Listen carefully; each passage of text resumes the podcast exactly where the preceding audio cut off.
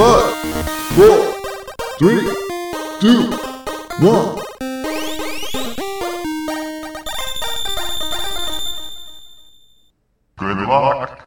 Bienvenidos chutacupas, esto es el último Phoenix Down, episodio 61. Si han pateado un cupa, son uno de nosotros. Yo soy su anfitrión, Esteban Mateus, y a mi lado tengo como siempre a mi hermano, Eleazar Tepesh Mateus.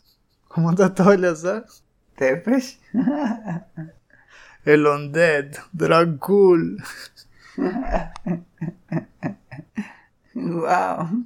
Pues estoy bien, ¿sabes qué? Estamos grabando un viernes y eso solo significa una cosa, sábado chiquito.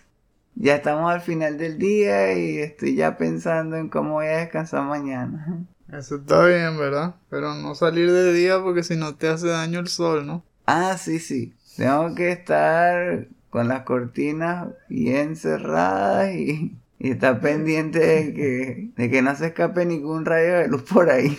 Para todos los que nos están escuchando, este es nuestro show semanal donde hablamos sobre las noticias más interesantes de los últimos 7 días. Bueno, esta vez un poco más porque se extendió la arruga aquí. Se nos retrasó el proyecto, pero igual estamos haciéndolo. También hablamos un poco sobre diseño de videojuegos mientras aprendemos, igual que ustedes, anexándole incluso anécdotas de lo que estamos jugando.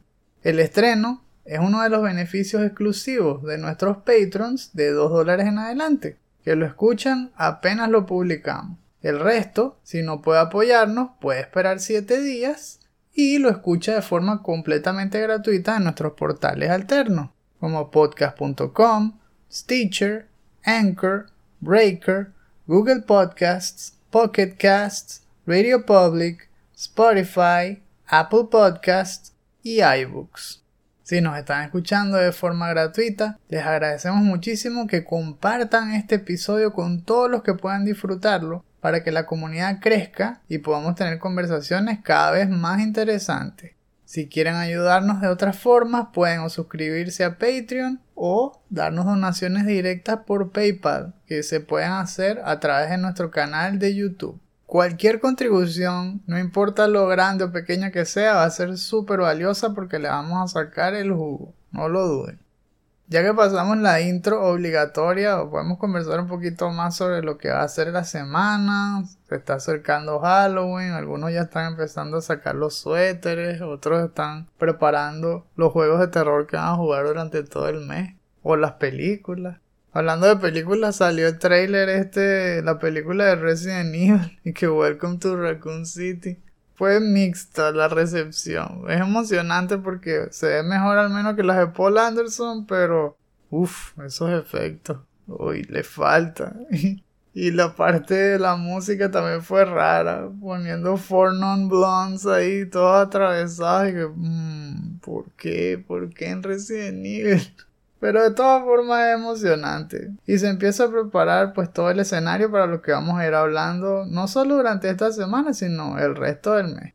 Pero entonces que estén todos poniéndose cómodos, como dice Eleazar es viernes, sábado chiquito. Vamos a tratar de que este episodio salga mañana sábado. Si nos están escuchando, no solo son Patreon, sino que van a estar escuchando la primicia de un día para otro. Así que no se pueden quejar.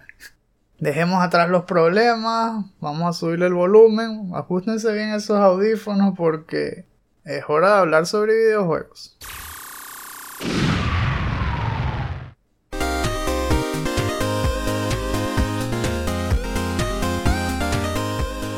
Vamos arrancando entonces con este episodio. Esta semana también fue interesante, hubo un nuevo especial de Sakura y hablando con hablando sobre el último personaje de Super Smash. Y hubo también otras noticias pequeñas que solemos poner como bookends. Decimos una ráfaga de noticias cortas al principio y otra ráfaga al final. Por ejemplo, Lazar, ¿te acuerdas de Ikumi Nakamura? Pues volvió en forma de ficha.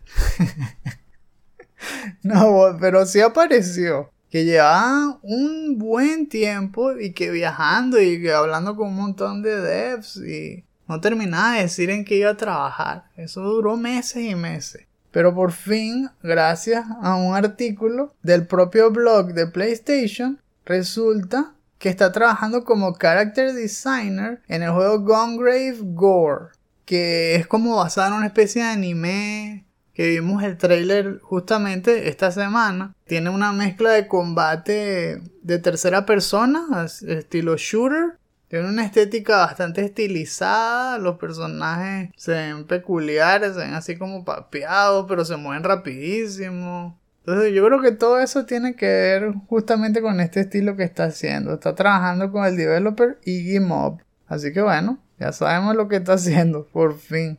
Es uno de los juegos que está siendo publicado por Prime Matter, que fue esa compañía publisher que estrenaron en, en el Summer Game Fest que la inauguraron, que la anunció Jeff Keighley. También vimos algo sobre una nueva tendencia que va a tener PlayStation que se llama Game Trials. Algo parecido a eso ya existía con PlayStation Plus, pero ahora lo están trayendo de vuelta con juegos para PlayStation 5 solamente. Esos Game Trials van a ser de al menos 5 o 6 horas. Te dejan probarlo, que suena bien, pero lo malo es que el tiempo empieza a contar desde que le dices que descargue el juego. Me parece súper absurdo. Por ejemplo, a mí no me serviría para nada, así tal cual, en absoluto. Porque cuando yo me conecto, no puedo conectarme por los momentos con cable.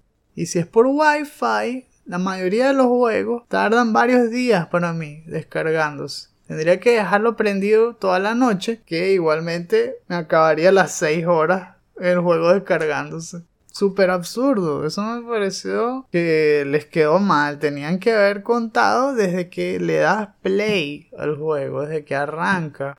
Eso no lo hace nadie, ni siquiera los demos. Los demos arrancan cuando le dices Start Game, no cuando estás descargando el demo. Una ratada.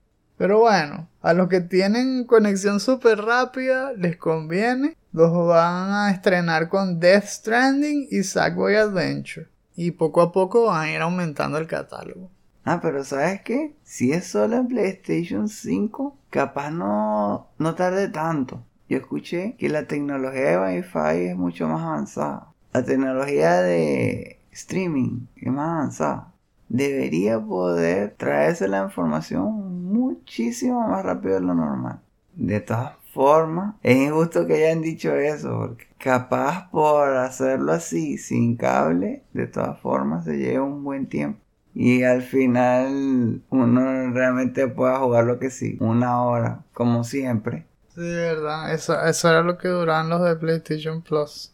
Bueno, la tercera que íbamos a poner aquí de abre boca es que Bandai Namco cambió su logo.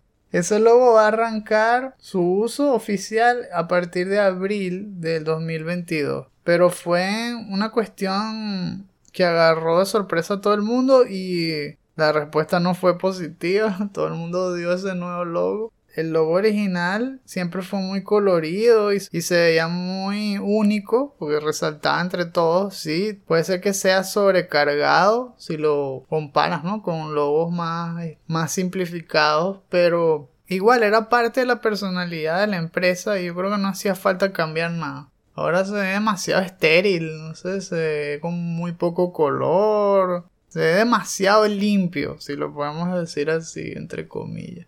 Pero bueno, eso es lo que ellos decidieron, como que querían modernizar el look. Ya veremos, ¿no? al final siempre lo que importa son los juegos, pero es una lástima que van a perder esa parte de su identidad. Ahora sí vamos a ir arrancando con las noticias principales, que tenemos dos. En la primera es un retorno de Ultratumba, porque Konami parece que resucita, por fin vuelve entre los muertos. Y la segunda noticia va a ser por supuesto sobre Mr. Sakurai. En la parte de Konami, me pareció emocionante al principio, pero luego uno recordando, ah, pero es Konami, entonces vamos a ver si de verdad lo hacen, si lo hacen bien o no. Porque no ha sido un anuncio oficial, todo ha sido a través de reportaje. Y hace falta que haya como una conferencia, una presentación donde Konami realmente se comprometa y que lo diga y quede en video para que todo el mundo confirme, ¿no? Que es así.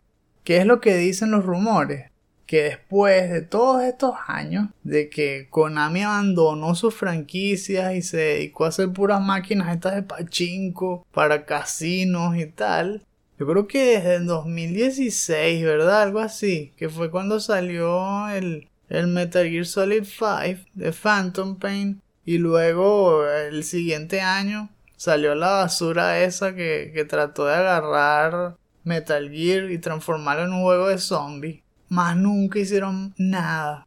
Pero poco a poco ellos han ido trayendo de vuelta los clásicos justamente. Ah, bueno, hablando de eso también sacaron el, el contra ese terrible. Por eso que Konami lo que había hecho era puros errores uno tras otro. Menos lo de las collections. Que hicieron la Contra Anniversary Collection.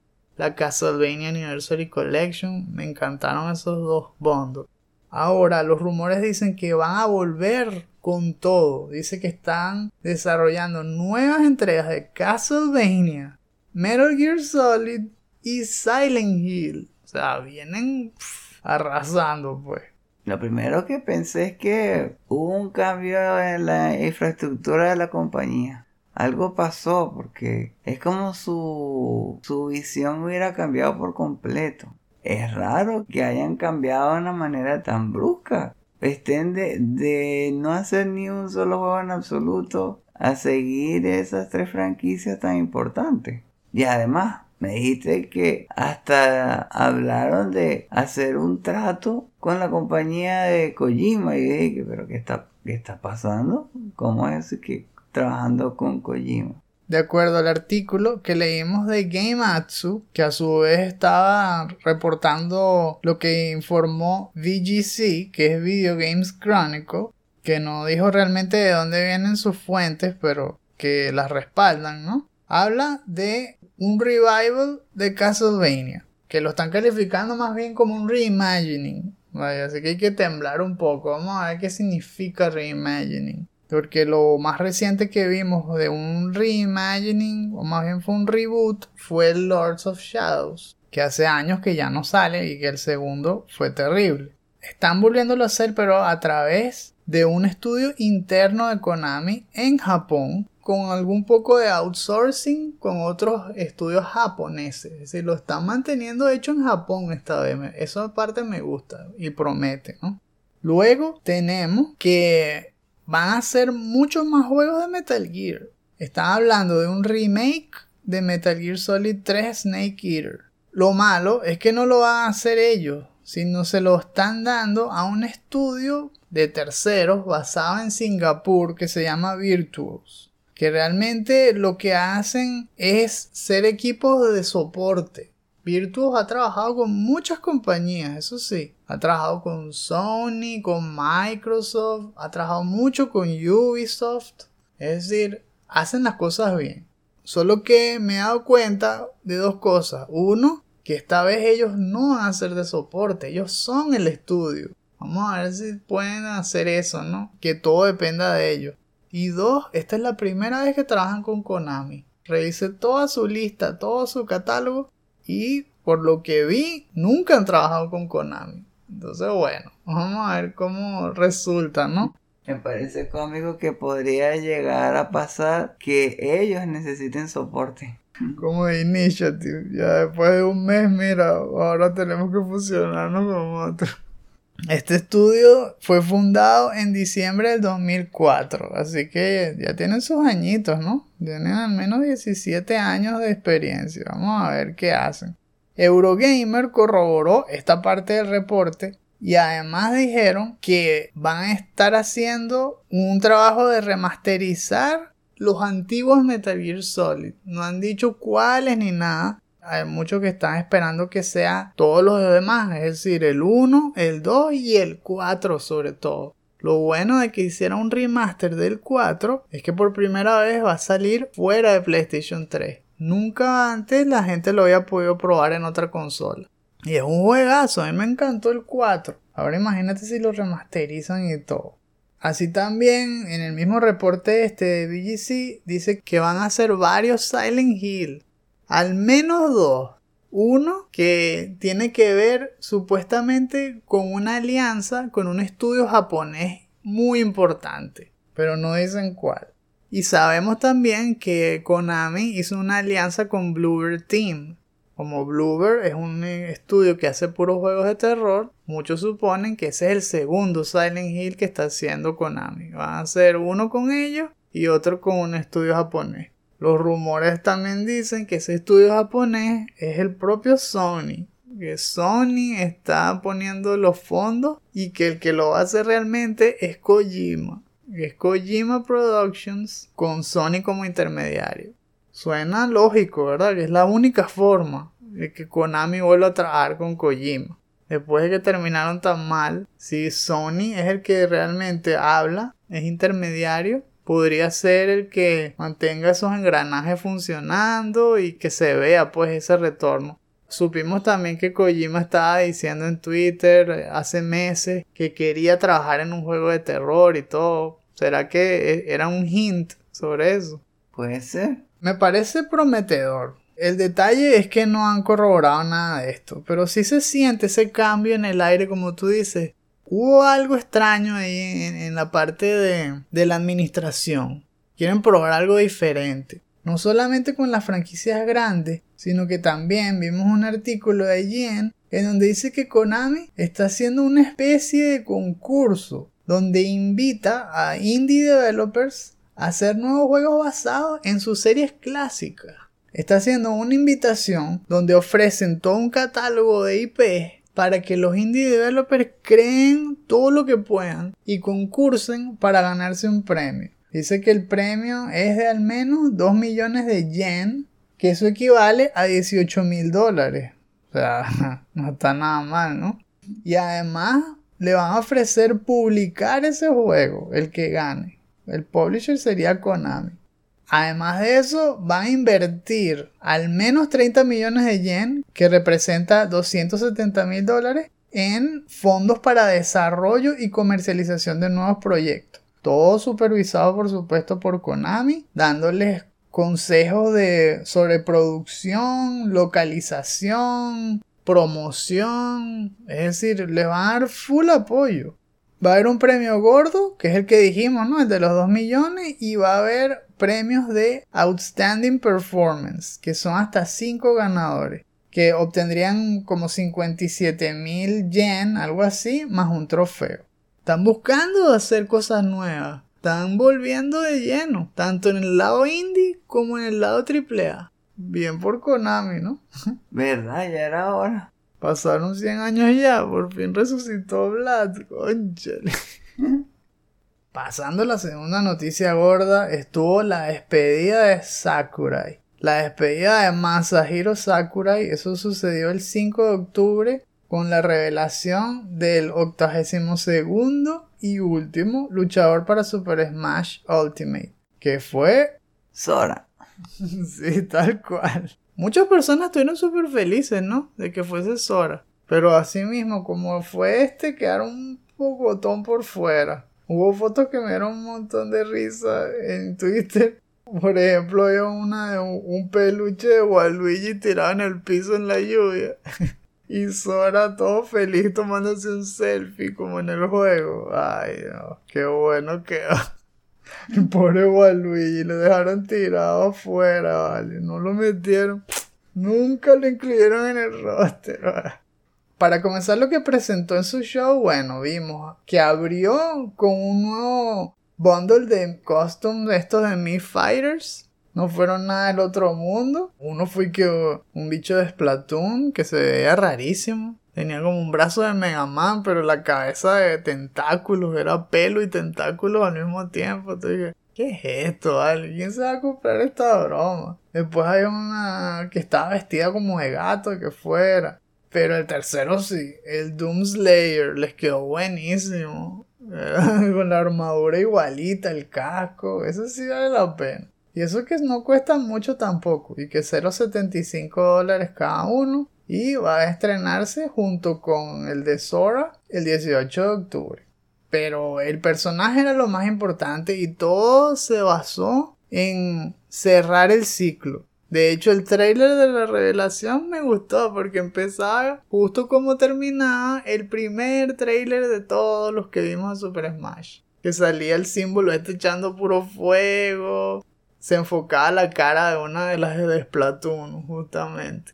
Y aquí, bueno, terminaba con lo del fuego, se apagaba y luego Mario revivía de entre todas las figuritas y se pasaba todo de caimán ahí, empezaba a agarrar una llama que estaba tirada en el piso y la lanza. Y que, ¿por qué hace eso Mario? Pero no le importó nada, lo lanzó y resulta que eso se transformaba en la Keyblade. Y la Keyblade abrió la puerta y entraba Sora y salía volando ahí todo como Peter Pan. Bueno, todo el mundo se emocionó, todos los que aman Kingdom Hearts, me imagino que aplaudieron ahí hasta quedarse sin mano.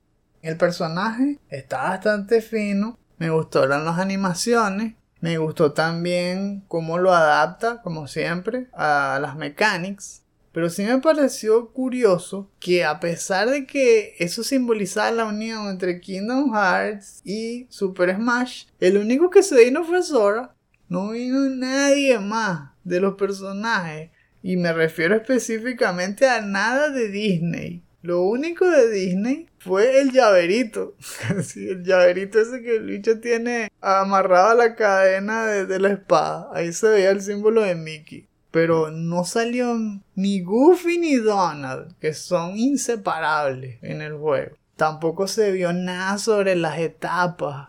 Yo pensaba que la etapa iba a ser un festival ahí, que iban a pasearse por toda la franquicia o la música, que iba a haber de todo, pues no, también lo más básico que puedas pensar, así solamente agarrando lo de Kingdom Hearts. Y eso pareciera que tiene que ver con un lío de licencias, o no tanto un lío, ¿verdad? Porque sabes que también vi un programa de este Hogue Law, es Virtual Legality, que es un abogado que le explica todas esas cosas. Bueno, entonces él dice que literalmente Disney es el dueño de Kingdom Hearts. Pero que en el mismo contrato lo más seguro es que así como Disney es dueño, todo lo que cree Square Enix de cero para Kingdom Hearts le pertenece también a Square Enix. Hay una doble licencia ahí. Tiene que obtenerse permiso de los dos lados. Y lo más seguro es que aquí Obviamente Square Enix está de acuerdo. Disney le dio luz verde. Pero como Disney tiene esta filosofía, o más bien esta política de que no quiere que sus personajes salgan haciendo cosas violentas, yo creo que por eso es que le pegaron el machetazo ahí y les dijeron que no a ninguno de sus figuras. Porque no quieren que salgan pegando o, o dando espadazos o cosas así en Super Smash. Y eso que en Kingdom Hearts lo hacen. Entonces yo no entiendo cuál era el problema. Mm. Pues súper estricto. Incluso en la parte de la etapa, que es, como volando, como siempre. Es que ya nos tienen acostumbrados, o sea, se ve espectacular, pero como ya lo hemos visto tanto, lo decimos así, ¿no? La idea es que la etapa va flotando por un mundo 3D y la cámara sobrevuela el paisaje y todo, o sea, se ve bestial. Y es un castillo y eso. Pero después de que pasa un tiempo, la plataforma sube al cielo y todo se oscurece y se vuelve como en el mundo esto de Into the Heart, que lo que se forma es un vitral en el fondo y ahí se van viendo los personajes. Bueno, hasta ahí quitaron los personajes de Disney, no sale ni uno. Y hasta en la parte donde se ve el dibujo de Sora, que ese dibujo ya existe, o sea, es parte de afiches y cosas así. Y en los afiches ahí sale Donald y Goofy. Pero en Super Smash lo cambiaron. O sea, hasta cambiaron eso para que no saliera. Bueno, pero quitando eso, la parte de las mechanics estaba fin. ¿Cuáles fueron las que más te gustaron? Un par de ellas que me gustaron. Me hizo pensar que agarraron inspiración de un, par de, de los personajes que más usé. Uno de ellos es Link y el otro es Marx. Dicen que puedes hacer el, gancho este formando un remolino hacia arriba con el poder hacia arriba. Bueno, obviamente usa una espada y el comportamiento de pegar con la espada es bastante parecido. Con el grab, lanzarlo para arriba, y seguirle pegando mientras está en el aire. O hacer un golpe hacia el piso que es de un ataque de área al mismo tiempo. Todo eso se parece. Y en cuanto a Marks, es que puedes hacer un bloqueo que devuelve el ataque. Esas dos cosas me hicieron pensar de que, que wow, yo creo que voy a usar a Sora bastante seguido. Me parece que tiene bastante juego aéreo. Y de hecho, fue una de sus fortalezas y también su debilidad el hecho de que sea súper liviano. Dicen que es livianito, o sea, que le pegan y lo, lo empiezan a debilitar rápido y lo pueden mandar a volar. Pero eso también implica que sus saltos son más altos y que tiene un montón de poderes que le permiten mantenerse flotando. Está la combinación de la, espada esta que sube como un ciclón, es como un spin attack. Pero también puede hacer unos dash que le llaman y que Sonic Blade. Y puedes hacer hasta tres consecutivos en la dirección que tú quieras. Es decir, que tú puedes pegar en mitad del aire, luego hacer los tres dash y luego hacer el ciclón. Sea, te mantienes un montón de tiempo ahí. Mientras la gente se cae al barranco y tal. O sea, peleando en el borde de la etapa. Te he dicho un ninja. Y esto lo combina haciendo los spells. Puedes hacer que Firaga, Tundaga, Blizaga. Que los va moviendo como en un ciclo. Y también se veían buenos. Que cada uno de los poderes actúa diferente que si el de fuego sale directo hacia adelante o el de Tundaga cae directo desde el cielo hacia abajo, así de forma toda vertical. Entonces también es perfecto para darle el mate así, todo estilo voleibol a los que se tratan de devolver. El Final Smash no lo entendí muy bien, o sea, hay que Sealing the Keyhole los lanza como un, portal ahí y tranca la puerta. Ok, hasta ahí entendí. Pero después de eso, porque Sakurai se puso a jugarlo, los bichos como que se empezaron a matar entre ellos. Y que, ¿what? ¿Qué haces tú? ¿Qué hace tu poder? Los encierra, pero hace que se piquen entre ellos y se hagan entre ellos su Final Smash. Algo así. Porque fue demasiado extraño. Todos hicieron su Final Smash, uno tras otro. En vez de explotar todos y morir, como siempre pasa. Fue vistoso y tal, pero nuevamente, yo pensaba que en ese Final Smash Sí, va a salir Donald y Goofy, un montón de personajes. Como cuando hicieron con el de Mega Man, que es espectacular. Se ven casi que todas las versiones de Mega Man haciendo el poder juntos. Y que, wow. ¿Sabes lo que estaba pensando? Que si es así, le faltó recalcarlo, pero sería útil que lo que haga ese poder es que los convierte a tu equipo. Entonces, imagínate, hacen el Final Smash a todos los demás excepto a ti. Ay, que muy bien, muchacho. Make it quick. Está bien, es un nuevo personaje que muchos querían. Justamente él dijo que fue el ganador del poll este que hicieron hace como cuatro años, cuando había salido el otro Super Smash, el de Wii U, y que no lo habían querido revelar y que para no comprometer a las compañías y tal. Pero bueno, eventualmente salió, muchos estarán súper contentos, también dijo que iban a ser amigos de todos estos nuevos personajes, de, de Minecraft, de Sephiroth, Pira, Mithra, Kazuya.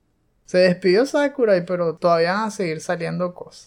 Lástima que se acabó y ver, yo no creo que vaya a salir otro Super Smash en mucho tiempo. El Challenger Pack 11 va a salir el 18 de octubre, como dijimos, y va a costar $5.99. Ok, vamos a terminar rápidamente con las menciones honoríficas. Sony por fin confirma la adquisición de Bluepoint Games, el equipo basado en Texas, que es súper conocido por una racha larga de excelentes remasters y remakes de las IPs más populares de Sony, como Uncharted de Nathan Drake Collection, Shadows of the Colossus, Demon's Souls, por fin fue añadido al catálogo de los estudios exclusivos de PlayStation. Lo único diferente es que dijeron que están trabajando en contenido original, es decir, que no están haciendo un remake, que es lo que todo el mundo quería. Sin embargo, eso puede significar que es un juego de palabras. Puede ser que estén haciendo una secuela. Justamente un rumor que lo dijo también Colin, Colin Moriarty, de que están trabajando en Bloodborne. Parece que están haciendo ellos un remaster de Bloodborne y después están haciendo, o incluso al mismo tiempo, Bloodborne 2. También hay un rumor que conecta a Lucid, que es el estudio developer de Destruction All Stars, con una nueva entrega de la saga de combate de vehículos Twisted Metal, según reporta BGC. Al parecer, este reboot adaptará un modelo free to play y su estreno coincidirá con la adaptación para TV de Twisted Metal que se estrenará en el 2023. Y para terminar, TGS se celebró la semana pasada, que casi ni lo mencionamos, de verdad. Pero sí quería contarles sobre un nuevo tráiler que trajeron de River City Girls 2, desarrollado por WayForward y publicado por Arc System Works. Va a salir en toda broma. PlayStation 4, 5, Xbox One, Series X, S, PC, Switch, donde ustedes quieran. La secuela va a tener un montón de cosas nuevas. El look sí se parece bastante al anterior, es decir, en eso no va a cambiar mucho. Pero el combate me gustó porque tiene muchos más air juggles y ataques aéreos. Los combos van a ser más largos. El roster ahora va, en vez de dos luchadoras nada más, va a ser seis personajes. Va a incluirle a Ricky y Cunio. Y además van a meterle personajes de otra franquicia. Van a traer a Marian de Double Dragon y a Proby de River City Ransom Underground. Parece que va a salir en el 2022, así que vayan preparando sus controles porque vamos a caerle a golpe a todo el mundo. It's quiet. Too quiet.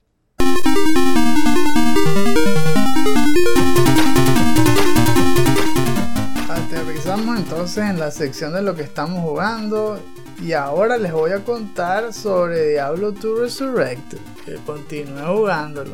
Esta vez sí me dediqué mucho más con el bárbaro a explorar todo lo que era el acto 1. No lo terminé, pero sí estuve pues dedicándome más a meterme en todos los espacios para sacarle el jugo a el grinding para subir de nivel.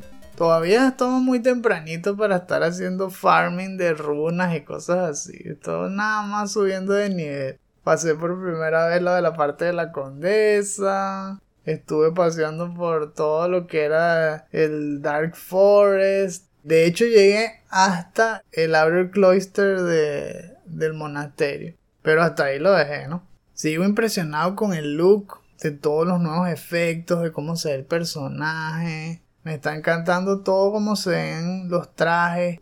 Lo único que he visto, que no sé, yo creo que hasta ahora soy la, la persona que le ha sucedido, pero le comento a los demás y no. Es el problema con el share stash. Que yo guardo cosas ahí grabo y cuando vuelvo no hay nada. ¿Qué what? ¿Qué pasa? ¿Por qué desaparece? Como si los tirara un hoyo negro. En uno de los playthroughs había encontrado algo para la Sorcerer, creo que fue. Guardé una wand y en la otra guardé como una cabeza de esas para Necromancer. Y las dos desaparecieron. Con todo hice una prueba de grabar e inmediatamente empezar a jugar. Y sí, desapareció. No sé si es un bug justamente en mi cuenta o qué, no entiendo. Porque este Daniel, que los que nos han escuchado desde el principio saben, ¿no? Que es nuestro primo, que es uno de los fundadores también de Chutacupa. Y él le encanta Diablo 2. Bueno, he conversado con él. Él lo está jugando, pero en PlayStation 5. Yo en el PlayStation 4. Y a él no le pasa. Él dice que no tenía ningún problema con el Share Stash. Yo lo estoy jugando es offline, eso sí, no lo estoy jugando con personajes de estos que se conectan con Blizzard.net. Tal vez eso tenga algo que ver. Sí quería llegar hasta Andariel, pero no me dio tiempo porque estaba explorando bastante y es súper entretenido. No sé, he visto también muchos reviews de Diablo 2 Resurrected, que justamente es algo distinto, ¿no? Porque lo compramos apenas salió. Generalmente compramos los juegos meses después de que ya hemos visto un montón de reviews o playthroughs. Pero esta vez fue al mismo tiempo. Y yo lo he estado disfrutando enormemente. Pero sí he notado que muchos de los reviews más bien han criticado el juego y tiene altibajo. Yo juraba que iba a recibir 9 por todos lados. Pero hay gente que le ha puesto 6 y le ponen 7. Están diciendo que es anticuado. Que pero ¿qué quieres? Esto es un remaster, esto no es un remake. Por supuesto que es el mismo juego, no entiendo. Se ve mejor, pero es el mismo juego. Y para mí el gameplay sigue siendo excelente. Solo que como los nuevos Action RPG tienen como más atajos, tienen otras comodidades, parece que los que se acostumbraron a eso no ven con muy buenos ojos el gameplay clásico de, de Diablo 2. Qué lástima, ¿no? Así como también a los que les encantó Diablo 2, les encantó este remaster. Y obviamente también hacen recomendaciones de, de otros juegos que le han seguido los pasos a Diablo 2 desde que se estrenó, ¿no? Hace 20, hace 20 años. Es decir, juegos como Path of Exile, que sí, Grim Dawn y cosas así. Siempre se me olvida eso, ¿no? Que así como uno lleva tantos años jugándolo, hay otros que están apenas comenzando a descubrirlo. y ahí es donde empiezan a chocar las opiniones. Para mí es un juego que como dijimos también en el DLC, que fue buenísimo, deberían escucharlo, es un clásico inmortal. Ese juego debería jugarlo todo el mundo. Ahora, parece que hay que hacer la acotación de que tienen que ir con mucha paciencia, algo así. Es verdad, este juego no es fácil, pero vale la pena aprenderlo y explorar sus mecánicas y sus mundos y la historia. Es toda una joya. Nosotros estamos enfibrados con esto. Aquí tú también veo que lo tienes anotado y estuviste jugando con el paladín. Sí, el fin de semana pasado tuve que agarrar mínimo y no hice nada que tuviera que ver con el trabajo porque además había decaído en tu, tu resfriado. Eso fue como una señal. Mm, no voy a hacer absolutamente nada del trabajo esta vez. Y además le dediqué, yo pensé en dedicarle una hora, al final terminé dedicándole dos al juego y me encantó. La pasé súper bien es como si el juego me hubiera estado esperando o algo así, porque el playthrough con el paladín fue bastante agradable, porque comenzando, no, pasó ni un minuto, empezaron a caer gemas una tras otra, zafiros, diamantes. Entonces aproveché y ya comenzando en, en los primeros 10 minutos ya tenía un, un hacha que pegaba hielo y le pegaba más de 20% del daño a, los undead. Los zombies estaban muriendo rapidísimo. Los fallen estallaban en mil pedazos. Y el efecto salía bastante seguido y no me recordaba que era así. Eso me gustó bastante. Yo, creo que fue algo que le agregaron ahí. Ellos dicen que, que internamente se comporta exactamente igual que el original. Pero parece que le hubieran agregado unos tweaks. Porque el loot lo veo mejor. Y eso de los efectos de daño parece que lo hubieran actualizado. Sin mentir. Es como si más del 50%, como 60% de los enemigos a los que ataqué estallaron en pedazos de Era el aspecto visual que tiene el juego, que es espectacular, y además el sonido del original. Yo creo que eso fue parte de la razón por la que seguí y seguí. El plan está funcionando hasta ahora. Parte de las horas que tenía que activar era la de Prayer. Entonces, ¿qué es lo que hago?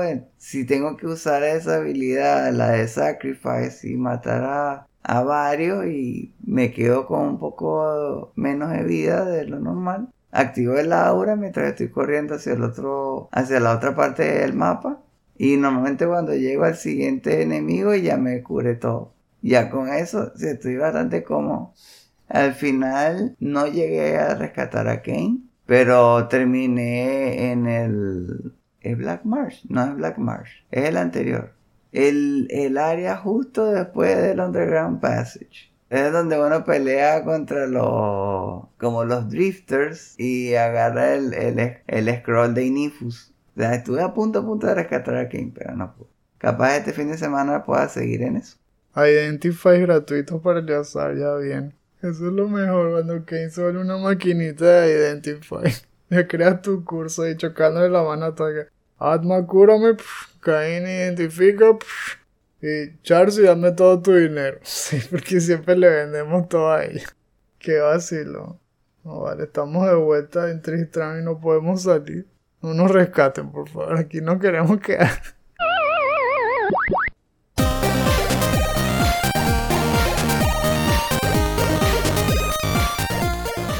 a punto de huir de esta aldea llena de vampiros, pero antes de eso, ¡se te olvidó! porque es la sección de los shoutouts. En esta parte les hacemos recomendaciones de algún tema que nos parezca interesante y que les pueda dar a ustedes material de conversación con el que ustedes quieran, pero especialmente si les gustan los videojuegos. Esta semana les traigo un video del canal Best Indie Games, que también es conocido como Clemmy Games. Yo he visto que también se llama así en Twitter y cosas así. Se llama Upcoming Beat'em Up Brawler Indie Games que han salido en el Steam Next Festival de octubre 2021. Justamente lo traje por eso, porque esta semana fue ese festival que hace Steam con un montón de demos a disposición, que a veces son cientos, y uno no sabe qué jugar. Claro, también depende de tu computadora. Por ejemplo, en la mía, lo, que se puede jugar es muy poco, porque la mayoría de los juegos son bestiales y no lo soporta la tarjeta gráfica, empieza a chillar, empieza a guindarse. Así que son muy selectos, ¿no? Pero este tipo de videos son muy útiles porque él se centra exactamente en lo mejor de lo mejor.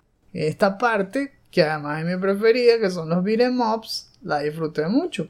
En este video él mencionó juegos como Mad Streets, que es loquísimo, es un juego en tercera persona que se ve con la cámara casi que isométrica y todos los personajes son 3D, pero alocadísimo, es decir, está mezclando la parte de beat'em con física. De eso que, los personajes se vuelven todos choretos, se ponen flojitos, cosas así pero en las calles. Entonces rompe las cercas de las casas y rompe paredes y cosas así. Se ve bastante divertido. Así también hay otros más que sí, Braveland Knights, que me recordó a los Castle Crashers.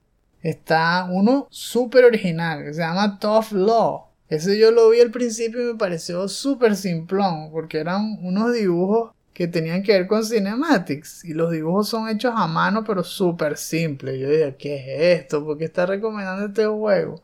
Pues resulta que los personajes se ven como Paper Mario pero hechos de cartón. Entonces esos dibujos son todos simplones, pero hechos encima de una silueta de cartón. Y cuando caminan y pegan y todo, es el cartón doblándose y todo. Entonces es buenísimo, buenísimo.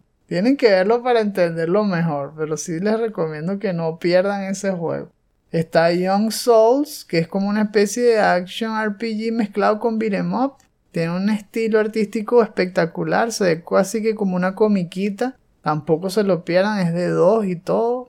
Y no creo que falte mucho para que salga, tal vez algunos meses o es este año, yo creo que sale este año. Vimos otro original que se llama que Contra Killer, que son puros utensilios de, de oficina peleándose entre sí, que sí, bolígrafos, lápices, borradores, creyones, loquísimo. Hay uno que, y que Terror of Hemasaurus, que pareciera que es un juego estilo Rampage, donde usas un mini Godzilla y otras cosas destruyendo la ciudad. Que por cierto ese demo sí lo pude jugar, pero no hizo clic conmigo porque tiene un humor yo creo que demasiado negro. Algunos sí les puede gustar, pero todo se basa en que una secta súper desquiciada, casi que como la secta esta de eutanasia, que lo que quieren es que, que muera la humanidad y que para salvar a la humanidad ellos crean a esta criatura, pero todo es matar a la gente y tal y no sé, a, mí fue demasiado. Pero tal vez a ustedes sí les gusten. Sí es divertido el gameplay en el sentido de que las mecánicas están bien hechas y el pixelar es buenísimo. Pero es el humor lo que no conectó conmigo. Bueno, igual les dejo el video ahí en la descripción para que lo vean y después decidan. Aunque ya terminó el festival, ya tendrán que esperar a que salgan los juegos. Yo les tengo otro video de Thomas Brush. Se llama Unity Animation Rigging Tutorial y pone entre paréntesis super easy in just 10 minutes. Y es verdad. Lo que hace es agarrar una figura 3D y la convierte en una estructura que se pueda animar como bones. Explica cómo en Photoshop crea las partes, después esa la pasa a Unity y le crea los huesos y ajusta los weights para que no se rompa durante la animación. lo que hizo fue agarrar la imagen de un caballo que dijo que iba a usar en su juego. Está haciendo como un remake de Skyrim. Joder. Sí, e- es como Skyrim en 2D. Ah, un remake. Ah, un remake, sí. Bueno, me gustó. Sí me pareció que fue fácil. Yo, si pudiera correr esa versión de Unity y pudiera tener Photoshop, yo creo que lo hubiera intentado probar con alguna otra imagen. Entonces ahí se los dejamos en la descripción para ver si, si tienen los recursos. Yo creo que lo deberían intentar. ¿Verdad? Son los primeros pasos de su propio juego. Eso es lo que me gusta de ese canal. Que no solo te ánimo, sino que te demuestra que no es tan difícil como lo que tú pensabas. Bueno, ya es hora de que nos terminemos de escapar de todos estos zombies y vampiros. La resurrección de Konami trajo de todo.